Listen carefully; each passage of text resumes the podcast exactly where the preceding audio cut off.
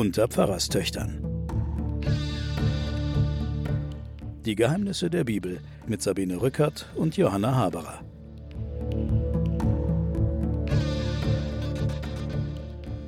Willkommen, liebe Hörerinnen und Hörer, zu den Geheimnissen der Bibel, vorgetragen von den Pfarrerstöchtern. Mein Name ist Sabine Rückert, stellvertretende Chefredakteurin der Zeit. Mir gegenüber sitzt meine Schwester Johanna Haberer, Professorin für Theologie und Medien an der Universität Erlangen. Hallo, Johanna. Hallo Sabine, da sind wir wieder. Da sind wir wieder und mit uns ist David, der große König von Israel, der antike, vorantike König Israels, eine der berühmtesten Gestalten neben Mose im Alten Testament. Und wir haben in der letzten Folge ja schon erzählt, wie er den Goliath mit einer Steinschleuder erledigt hat. Jetzt geht es weiter mit einer sehr interessanten Freundschaft, die er mit dem Sohn des Saul schließt. Also wir treffen wieder auf den David und zwar in einem Buch der Bibel, das 200 Jahre vor Christi Geburt etwa verfasst worden ist von einem Lehrer, Jesus ben Sirach, der das für Schul- und Studienzwecke geschrieben hat. Und da heißt es im 47. Kapitel, denn wie das Fett aus dem Fleisch des Opfers ausgesondert wird, so war David auserlesen aus ganz Israel.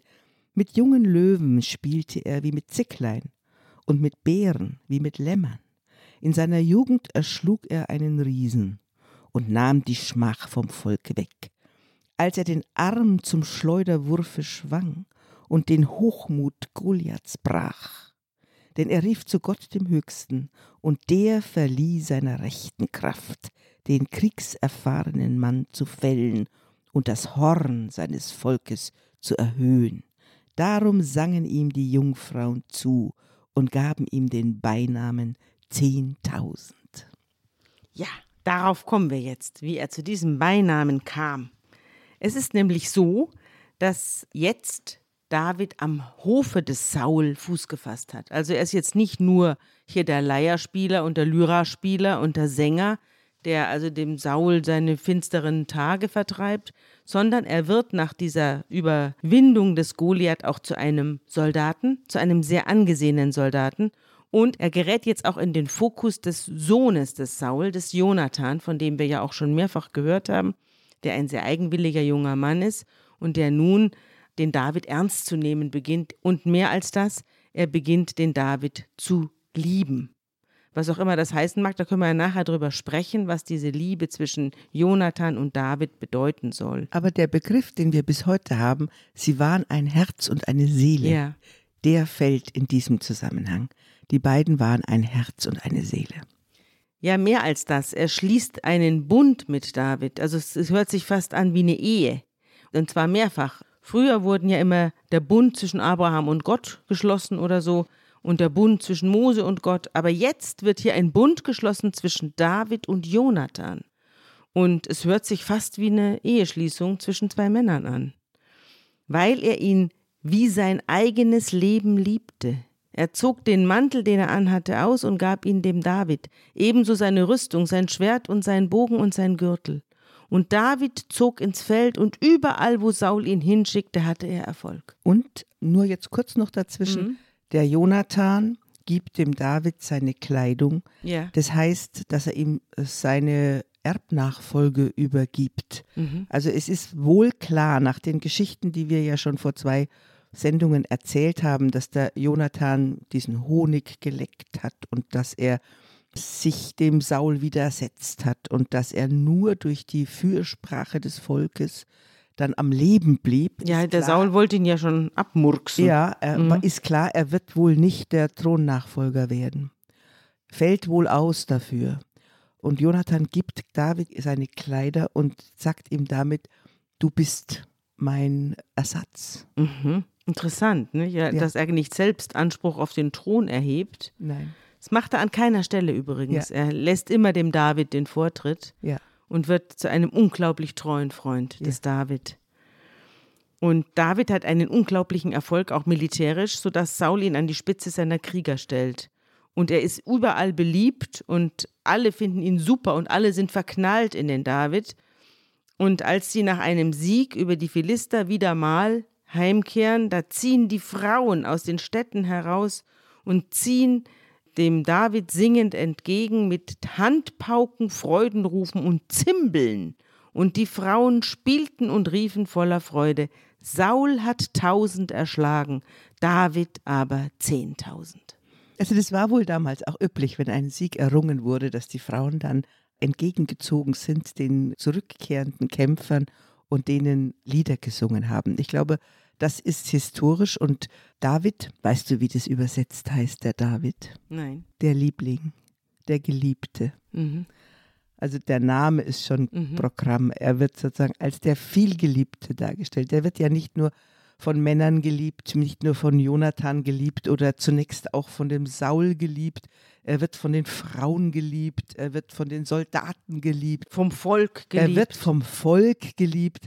Alle hängen an diesem. Es wird ein richtig charismatischer junger Mann geschildert, der mit einem Jahr nach dem anderen sich immer mehr auch an Ruf und Ruhm zulegt. Mhm. Das ist hier beschrieben, ja. Und dieser Satz allerdings, den die Frauen da rufen, Saul hat tausend erschlagen, David aber zehntausend, das ist ja letztlich ein Satz, wo man zwei gegeneinander ausspielt und wo ganz öffentlich und laut ein Vergleich vorgenommen wird, der zu Ungunsten des Saul ausgeht.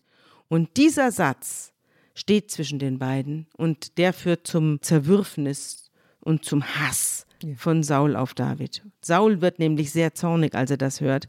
Und dieses Lied missfällt ihm und er sagt, David geben sie zehntausend, mir aber bloß tausend. Jetzt fehlt ihm nur noch die Königswürde. Und von diesem Tag an, weil Saul ja auch weiß, dass Gott ihn verworfen hat, Yahweh hat ihn verworfen, ist er voller Argwohn gegen David.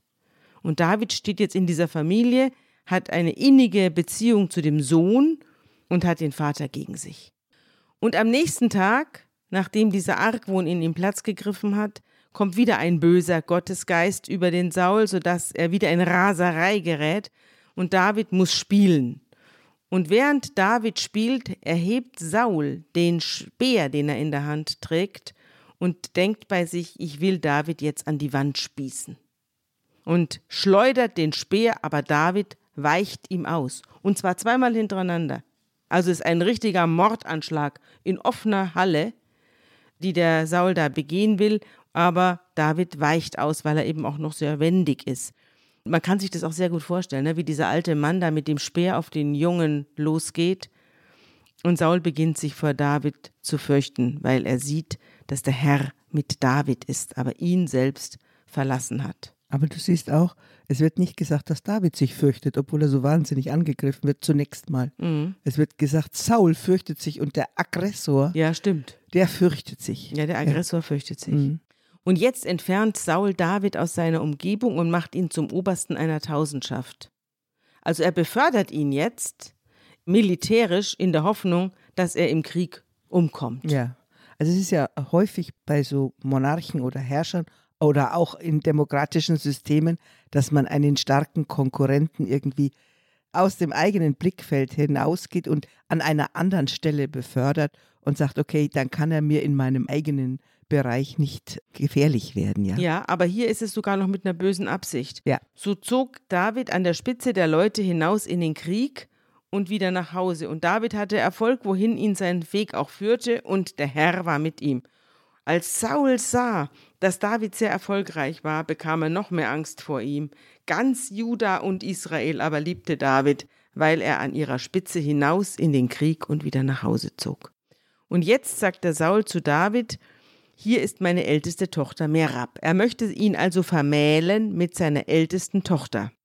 Ich will sie dir zur Frau geben, wenn du dich mir als tapfer erweist und die Kriege des Herrn führst. Aber heimlich denkt der Saul bei sich, ich traue mich nicht, gegen den David die Hand zu erheben. Wir haben es ja schon mitgekriegt, seine Speere prallen an David ab. Das sollen jetzt mal die Philister tun. Also die Philister sollen die Drecksarbeit machen und den David erledigen. Und der David antwortet, wer bin ich, dass ich deine Tochter kriege und in die Verwandtschaft des Königs einheirate? Aber als dann die Zeit kam, in der Sauls Tochter heiraten sollte, hat er sie einem anderen gegeben, nämlich dem Adriel aus Mehola. Also der Saul hat seine älteste Tochter. Ja, einem anderen gegeben, dem Adriel aus Mehola und nicht dem David, was aber dem David ganz recht war, denn die jüngere Tochter, die Michal, war verknallt in den David, die hat ihn geliebt, ebenso wie der Jonathan. Und sie hat es ihrem Vater auch gesagt, dass sie verliebt ist in den David. Und dem Vater war das recht, denn er sagte bei sich, ich will sie ihm geben und sie soll ihm zum Verhängnis werden. Denn er wird den Philistern in die Hände fallen. Und zu David sagt Saul, heute in zwei Jahren kannst du mein Schwiegersohn werden. Aber den Dienern befiehlt er, redet heimlich mit David und sagt ihm, Du siehst, der König hat Gefallen an dir, und alle Diener haben dich gern, du könntest eigentlich sofort der Schwiegersohn des Königs werden. Und David erwidert, ist das so leicht, der Schwiegersohn des Königs zu werden? Ich bin doch ein armer und geringer Mann. Und die Diener berichten dem Saul jetzt, was der David gesagt hat. Aber der Saul sagt Folgendes, und das hören wir uns jetzt an.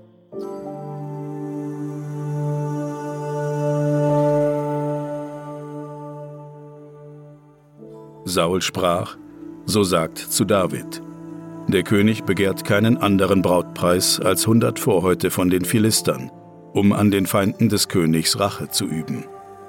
Denn Saul trachtete danach, David umzubringen durch die Hand der Philister. Da sagten seine Knechte David diese Worte, und es war David recht, des Königs Schwiegersohn zu werden. Die Zeit aber war noch nicht um. Da machte sich David auf und zog hin mit seinen Männern, und er schlug unter den Philistern zweihundert Mann. Und David brachte ihre Vorhäute dem König in voller Zahl, um des Königs Schwiegersohn zu werden. Da gab ihm Saul seine Tochter Michael zur Frau.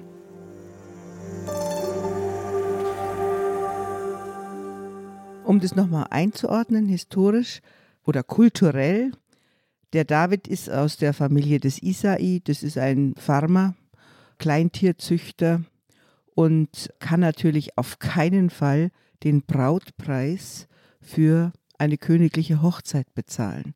Und das sagt er ja auch. Im ersten Fall der älteren Tochter des Saul sagt er, ich bin doch nur ein kleiner Farmersohn und hat aber auch kein Interesse.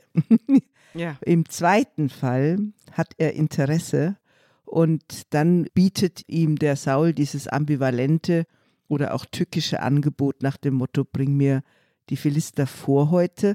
Das ist insofern ja signifikant, als die Philister unbeschnitten sind. Ja. Und er kann dann keine anderen Leute irgendwie umbringen, sondern es müssen Philister sein, weil alle anderen in der Umgebung, alle anderen Völker sind offenbar beschnitten. Mhm. Und die Philister sind unbeschnitten. Also es muss nachgewiesen sein, die sind von diesem Stamm. Ah, aber Aha. ansonsten ist es ja ein ziemliches Märchenmotiv. Nicht? Er will mhm. die Königstochter haben und jetzt muss er Aufgaben erfüllen, von denen der König erhofft, dass sie ihn das Leben kosten. Das trifft man ja in den Märchen immer wieder an. Das Ganze kannst du als Heldensage, als Legende, als Märchenmotiv, auch dieser listenreiche Mann, wie, der wird ja eigentlich ein bisschen auch wie Odysseus beschrieben und der einfach Fortune hat. Er hat ja, einfach Fortune. Er hat Fortune. Das wird beschrieben und er hat das Glück bei den Frauen und das Glück bei den Männern. Das wird dann ausgespielt gegen den Saul, der immer unglücklicher wird. Bevor wir uns jetzt der Trennung von Saul und David zuwenden, auf die es zuläuft und zu der es ja dann auch kommt, wollte ich nochmal auf das Phänomen des Singens gegen die Melancholie und gegen die Schwermut zu sprechen kommen. Ich bin nämlich in dem Zeitarchiv auf einen Text von Walter Jens gestoßen, dem berühmten, inzwischen verstorbenen Rhetorikprofessor, der ein großes Stück geschrieben hat über den König David, Herrscher und Musikant. Und zwar am 24.12.1993. Also da war, hatte ich gerade bei der Zeit angefangen. Da war ich gerade zwei Jahre bei der Zeit. Und da hat Walter Jens dieses Stück geschrieben. Ich habe mich, damals habe ich es gelesen und war schwer beeindruckt. Und auch jetzt habe ich es wieder hervorgeholt, weil wir ja jetzt über den König David sprechen. Da beleuchtet er den König David aus den verschiedensten Perspektiven, aber eben auch geht es ums Singen und auch um das Besiegen der finsteren Stunden durch den Gesang. Und da wollte ich mal eine kleine Passage draus vorlesen. So oft nun ein Gottesgeist Saul überkam, nahm David die Harfe und spielte darauf auf seiner Hand, so wurde es Saul leichter und der böse Geist wich von ihm. Im ersten Buch Samuel, Kapitel 16, Vers 23 wird, sieht man von der Orpheus-Legende ab, zum ersten Mal in der Weltliteratur die Musik als Heilmittel gegen die tödliche Seelenkrankheit, Schwermut, Melancholie und Depression beschrieben. Eine aus der Harmonie der Töne bestehende Arznei, deren Bedeutung über die Jahrhunderte hinweg von der Kunst beschrieben werden wird, einerlei ob Rembrandt in einem Altarsbild das wunderschöne Judenkind dem weinenden Saul aufspielen lässt, ob Faust in der Osternacht den kathartischen Zauber der Musik beschwört, O tönet fort, ihr süßen Himmelslieder, die Träne quillt, die Erde hat mich wieder. Einerlei, ob die Medizin neben den Reisen die Musik als Heilmittel für die Acedia, die Schwermut bringende Langeweile nennt, ob der größte Kastrat des 18. Jahrhunderts, Carlo Broschi Farinelli, dem in Melancholie verfallenen spanischen König immer die gleichen sechs Arien vorsingen muss. Auch er ist in Davids Spur.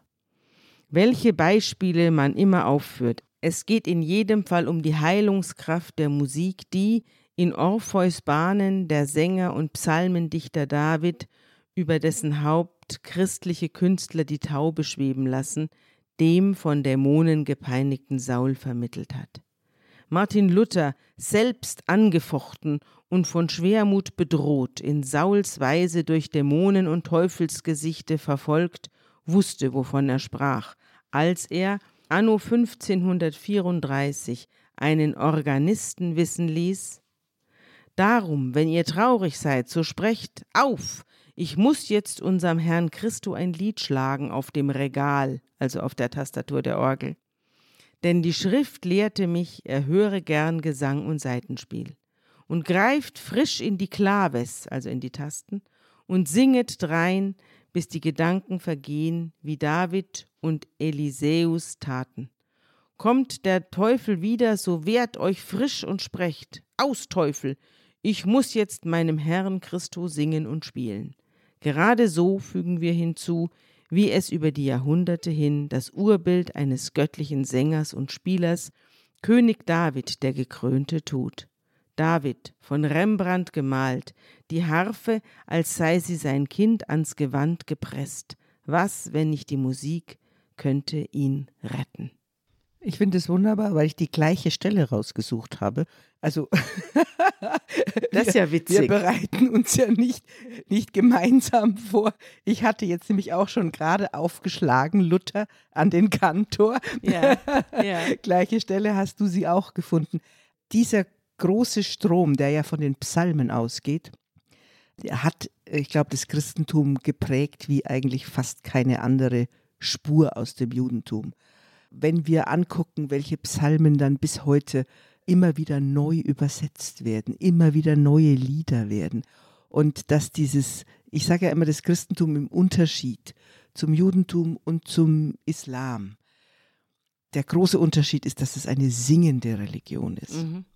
Es gibt keine andere Religion, die derartige kulturelle, musikalische Höhenflüge gemacht hat, weil diese Spur der Psalmen, die ist im Christentum voll eingeschlagen. Kommt und aber aus dem Alten Testament, wie wir hier sehen. Alten, diese großartigen mhm. Texte der Psalmen, die sind immer wieder, und insofern ist der David ja nicht nur der König und der Kriegsherr, den wir jetzt erstmal kennenlernen, sondern er ist vor allem der Poet und es gibt ernstzunehmende Forscher, die sagen, dieser David hat auch Texte dieser Art geschrieben. Er war nicht nur ein Kriegsherr. Er war ein Dichter. Er war ein Dichter. Und wahrscheinlich tatsächlich auch ein Sänger. Ja.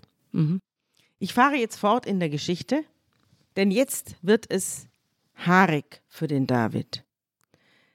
Der Saul erkennt jetzt, als der David gleich nicht nur mit 100, sondern gleich mit 200 Philistervorhäuten daherkommt, übrigens auch eine gruselige, also was ist das für eine gruselige Brautgabe, ne? Also heute würde man sagen, Mahlzeit.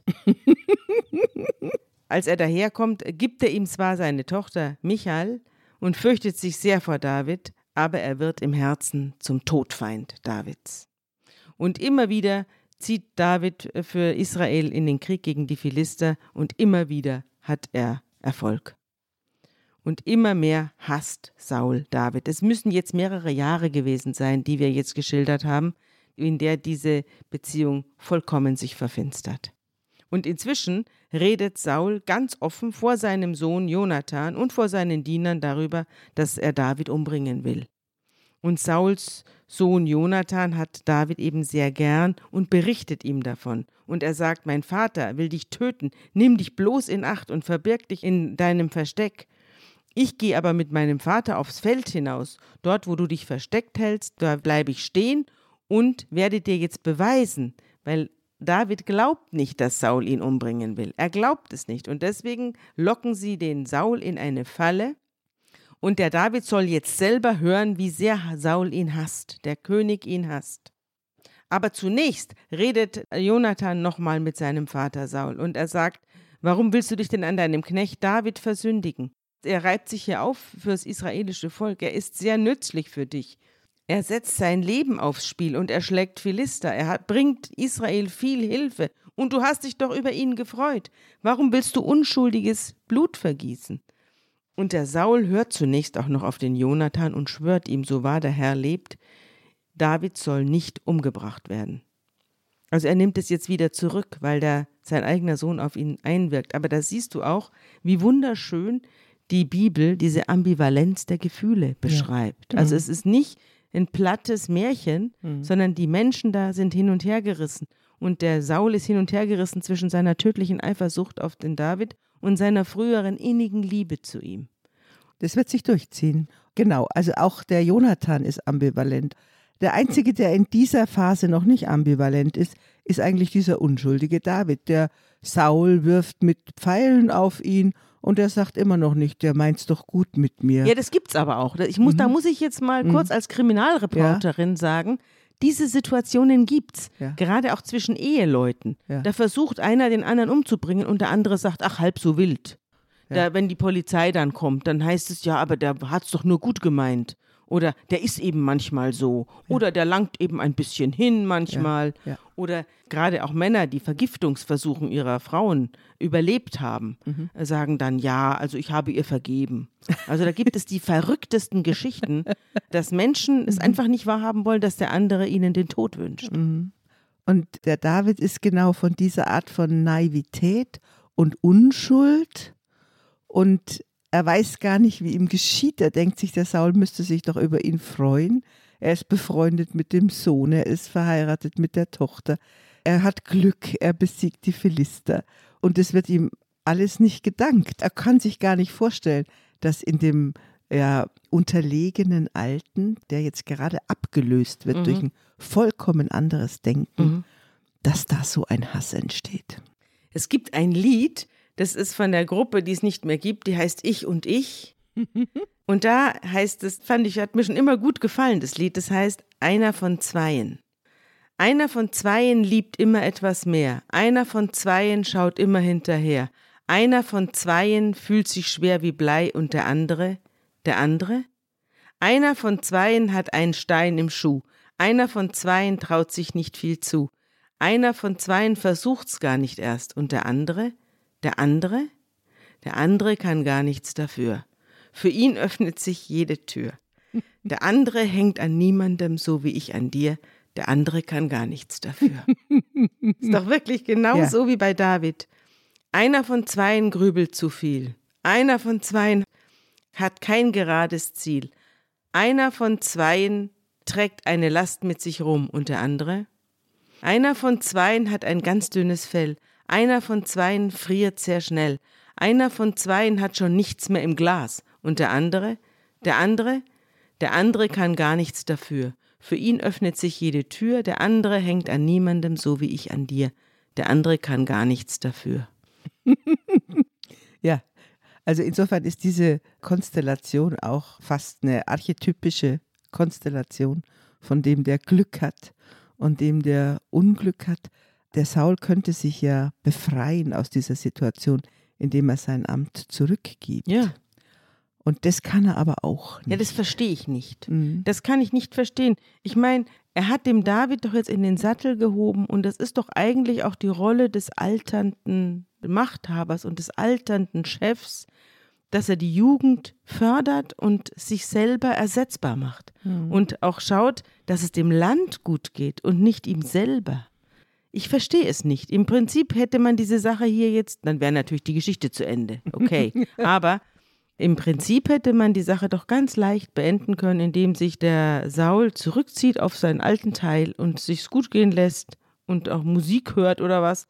Aber stattdessen reibt er sich in einem Hasskampf und in einer Verfolgung des armen David auf, die man, also, also jedenfalls als Frau nicht verstehen kann. Na, aber du hast natürlich die Konstellation von Autoritäten, mächtigen Männern, Mhm. die ihren Amt abgeben sollen oder sollten Mhm. und an ihren Posten hängen. Das ist natürlich auch Mhm. eine Situation, die ist in der Bibel exemplarisch beschrieben, Mhm. aber die gibt es jeden Tag und bis heute. Also Familienoberhäupter. Ja, denk mal an Weißrussland. Da sitzt auch so einer, der klammert sich an seinen zerbröselnden Thron. Er hat auch einen Sohn, den er als Nachfolger gerade Mhm, aufbaut. Oder wir haben den Prinz Charles, der bis heute noch kein, Mhm. noch kein König werden Mhm. konnte. Also wir haben diese Konstellationen, die haben wir in der Welt immer wieder, vor allem eben in so patriarchalisch und autokratischen Systemen. Mhm. Und alle Weisheit, die man sich anlesen kann, endet an dem Punkt, wo jemand Macht abgeben Ja. muss. Und diese Geschichte des David und des Saul ist auch eine exemplarische Auseinandersetzung über Jahrhunderte in diesem Volk Israel. Wie geht man eigentlich mit Macht richtig um? Mhm. Na, jedenfalls, Saul geht mit Macht nicht gut um. Als David wieder gegen die Philister nach Hause kommt und ihnen wieder eine schwere Niederlage beigebracht hat, setzt er sich nieder und spielt für den Saul, der wieder umnachtet ist und von Neid und Angst zerfressen in seiner finsteren Bude sitzt. Und wieder hält er einen Speer in der Hand und während David die Zither spielt, versucht er ihn ein drittes Mal umzubringen und an die Wand zu spießen. Also es muss wahrscheinlich eine Holzwand gewesen sein, sonst hätte er ihn da nicht hinspießen können. Aber ein drittes Mal, also er weicht jetzt auch dem dritten Anschlag aus und flieht und bringt sich in Sicherheit. Und in derselben Nacht schickt der Saul Boten zum Haus des David, die ihm auflauern sollen und ihn umbringen sollen. Also seinen ganzen Schwur gegenüber dem äh, Jonathan hat er wieder vergessen. Und Michal, die Frau des David, also die Tochter des Saul, warnt ihn und sagt, du musst abhauen morgen früh, wenn du aus dem Haus gehst, da lauern die schon, die haben schon das Haus umstellt, bist du dran.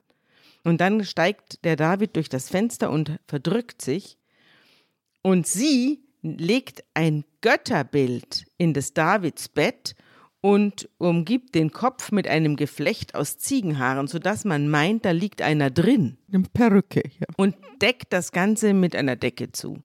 Und als nun der Saul die Boten schickt, dass sie den David holen, sagt sie, du, der ist krank, der liegt im Bett. Und dann gehen die zurück, diese Boten, und sagen zum Saul, wir können ihn nicht holen, der ist krank. Und dann sagt der Saul, spinnt ihr? Los, holt mir den David. Und dann gehen sie wieder hin. Und er sagt, wenn er im Bett liegt, dann bringt das ganze Bett mit ihm. Also er bringt ihn dann im Bett, tragt ihn herbei. Ich bringe ihn noch im Bett um. Und als die Boten dann wieder zurückkommen, entdecken sie, dass im Bett kein Mensch liegt, sondern ein Götterbild mit einem Geflecht aus Ziegenhaaren um den Kopf. Das ist doch witzig. Ja, Was ist denn das für ein Götterbild? Ich denke, wir sollen keine Götterbilder haben. Das ist eine, das ist eine List. Und natürlich hatte man, um die Götterbilder geht es ja in dieser Geschichte gar nicht. Wir haben ja andere Geschichten gehabt, wo es um diese Götterbilder und die Verwerfung der Götterbilder ging. Hier ist offensichtlich die Erinnerung daran, dass es so Hausgötter doch gab. Und wir haben doch die Geschichte von der Rahel, die vor dem Laban äh, flieht und auf den Hausgöttern sitzt. Ja, die das ist eine Nomadin. ganz alte Geschichte. Da müssen jetzt unsere Hörerinnen und Hörer zurückspulen in die Geschichte von Jakob und Laban, der dann seine Genau. geliebte Rahel heiraten darf nach sieben Jahren Dienst und so. Genau. Und irgendwann mal hauen sie ab von dem Laban. Und sie nimmt ihm den letzten Rest Würde, indem sie die Hausgötter mitnimmt und sich draufsetzt. Genau, und sagt, sie hätte ihre Periode, sie könne jetzt nicht aufstehen. Genau. Okay, da waren die noch ein bisschen kleiner, weil die Nomaden mussten natürlich kleine Götter haben. Mobile klein, Götter. Mobile Mhm. Götter haben. Und jetzt sind sie ja im, muss man sich vorstellen, in diesem Palast des Saul, der wie gesagt einfach war. Aber die Familie David und Michael lebten wahrscheinlich in so einem Turm. Mhm. Und da hatten die ihr Schlafzimmer und da kamen dann die Soldaten, die sich ja erstmal weigern letztlich. Also Ja. man merkt schon ein bisschen an der Zögerei auch der Offiziere, Ja. die der schickt, die lassen sich ja sofort abwenden, dass der Saul nicht die Unterstützung seiner ganzen Truppen hat. Die Ja. kommen ja gleich mal zurück und sagen, oh, der ist krank, also Mhm. ich kann den jetzt Wir mal können den jetzt nicht umbringen. Ja. Der ist krank. ja, genau. und man kann sich so ein Türmchen vorstellen, um so einen Turm vorstellen, wo der sich dann abseilt, der David, und dann abhaut. Aber sag mal, diese Götter, um nochmal zu Mhm. den Göttern, die Götter sind jetzt offenbar gewachsen, die sind jetzt groß und wenn man einen Menschen jetzt äh, da nachbilden will in einem Bett, müssen die ja relativ groß geworden sein. Ja. Diese Hausgötter, was versteht man denn darunter? Die Ahnen der Vorfahren oder wer soll das nee, jetzt das sind sein? Hausgötter, das sind, also so wie bei uns vielleicht in Bayern, äh, Kreuze in der Ecke sind, die das Glück des Hauses beschützen sollen. Oder Marienfiguren. Mhm, ja, oder dieses Mhm. CMW. Ja, genau. Es geht darum, sozusagen den häuslichen Segen zu schützen. Und da etablieren sich in allen Religionen irgendwelche Formen von Figuren oder Zeichen, Ja. die den Schutz darstellen sollen. Und das ist dieses von der Michael. Aber wir haben die Loyalität, die unbedingte Loyalität der Michael zum David. Ja, hör zu, jetzt geht's weiter. Die Michael wird jetzt vorgeführt, ihrem Vater Saul, und er schreit sie an, warum hast du mich so betrogen und meinen Feind entkommen lassen? Sodass er sich in Sicherheit bringen konnte. Und die Michael antwortet ihrem Vater, er hat zu mir gesagt, lass mich weggehen, sonst bringe ich dich um. Ist das loyal? Sie stellt ihn als Verbrecher dar, als Erpresser. Ja, aber sie hat auf der anderen Seite hat sie sich loyal verhalten. Das Ja. ist ihre Handlung. Ja. Und ihrem Vater gegenüber sagt sie halt, ich konnte gar nicht Ja, die anders. fürchtet sich vor ihrem Vater. Die fürchtet sich vor ihrem Vater. Mhm. Aber gleichzeitig siehst du auch, wie diese Kinder Mhm. in einen tödlichen Loyalitätskonflikt ihre Liebe zu dem David Mhm. und der Respekt vor dem Vater, das durchdringt sowohl den Jonathan Mhm. als auch die Michael. Ja. Und der David flüchtet und er bringt sich in Sicherheit und zwar bei Samuel, der dem Propheten Samuel in Rama, einem Heiligtum. Und dort erzählt er ihm alles, was Saul ihm angetan hat. Und dann gingen sie zusammen ins Prophetenhaus und blieben dort. Was ist denn ein Prophetenhaus? Das waren Prophetenschulen, die sich damals Ah. auch schon etabliert haben. Das war so eine Art Internat, oder? Ja, so für so Charismatiker. Auf der einen Seite haben wir diese großen Einzelpropheten, Ja. Jeremia und Jesaja. Und auf der anderen Seite gab es damals wohl eine Institution, Mhm. die damals gerade am Wachsen war. Wir werden sie dann später mächtig sehen, wenn David gegen Nathan antritt Ja. und Nathan gegen David, die mit der Zeit sich etabliert haben als die, die die kritische Stimme gegenüber dem Königtum zugesprochen bekommen Mhm. haben, die den Willen Jahwes gegenüber den weltlichen Herrschern ausgedrückt haben. Mhm. Aber man kann davon ausgehen, und da kommen wir jetzt zum ganz interessanten Teil dieser Geschichten, man kann davon ausgehen, dass jetzt der David verschiedene Institutionen im Volk Israel aufsucht. Mhm. Die erste Institution ist die Prophetenschule Mhm. und der Altherrscher Samuel, Mhm. der auch ein Prophet ist. Ja.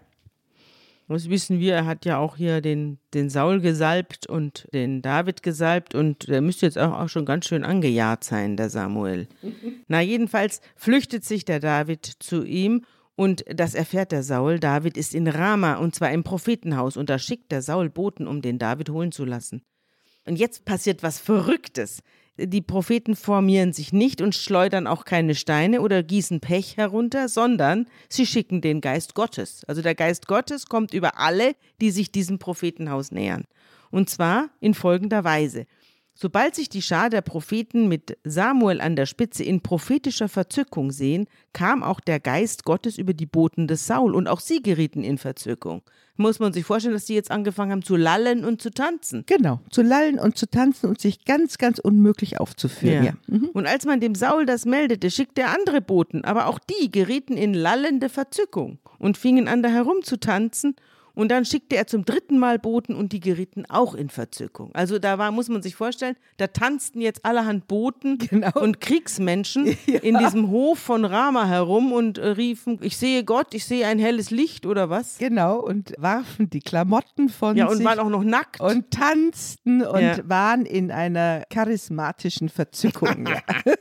Das ist ja lustig. Also Gottes Geist ist auf der Seite des David, ja. Ja, und äh, die charismatische Verzückung dient natürlich zur Verwirrung dieser Feinde.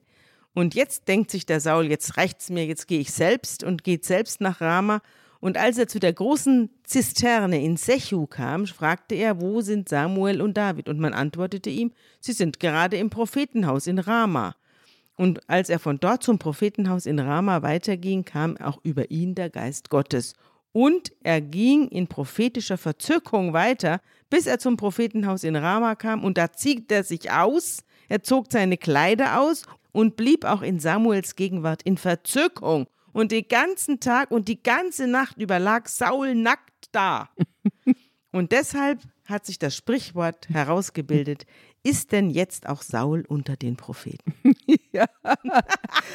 Ist natürlich äh, die nächste Demütigung Ja. für ihn. Er will ja in einem anderen strategischen Sinne dorthin und will sich seines Konkurrenten entledigen. Ja. Und dann wird er niedergeworfen von diesem Gottesgeist. Und macht sich dann lächerlich und liegt nackt rum und singt Lieder. Ja, genau. ja. Und damit ist klar, die Institution, die jüdische im Israel-Juda-Volk mächtige Institution der Propheten, ist auf Seite des David. Damit wollen wir es heute gut sein lassen. Und ich äh, freue mich, dass alle wieder dabei waren. Aber es geht natürlich weiter. Die Beziehung David, Saul, Jonathan, Michael wird in der nächsten Folge weiter aufgearbeitet. Und es wird noch sehr, sehr spannend. Ich hoffe, dann sind wieder alle dabei. Hast du ein gutes Wort zum Schluss? Als gutes Wort zum Schluss lassen wir einen Psalm Davids vorlesen und er handelt von der Errettung.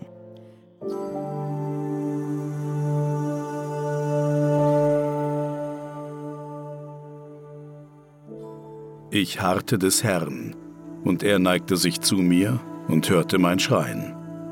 Er zog mich aus der grausigen Grube, aus lauter Schmutz und Schlamm, und stellte meine Füße auf einen Fels, dass ich sicher treten kann. Er hat mir ein neues Lied in meinen Mund gegeben, zu loben unseren Gott. Das werden viele sehen und sich fürchten und auf den Herrn hoffen.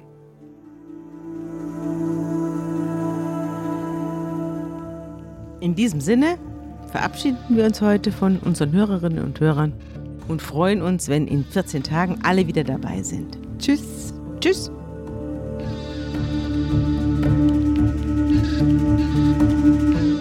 Unter Pfarrerstöchtern ist ein Podcast der Zeit und von Zeit Online.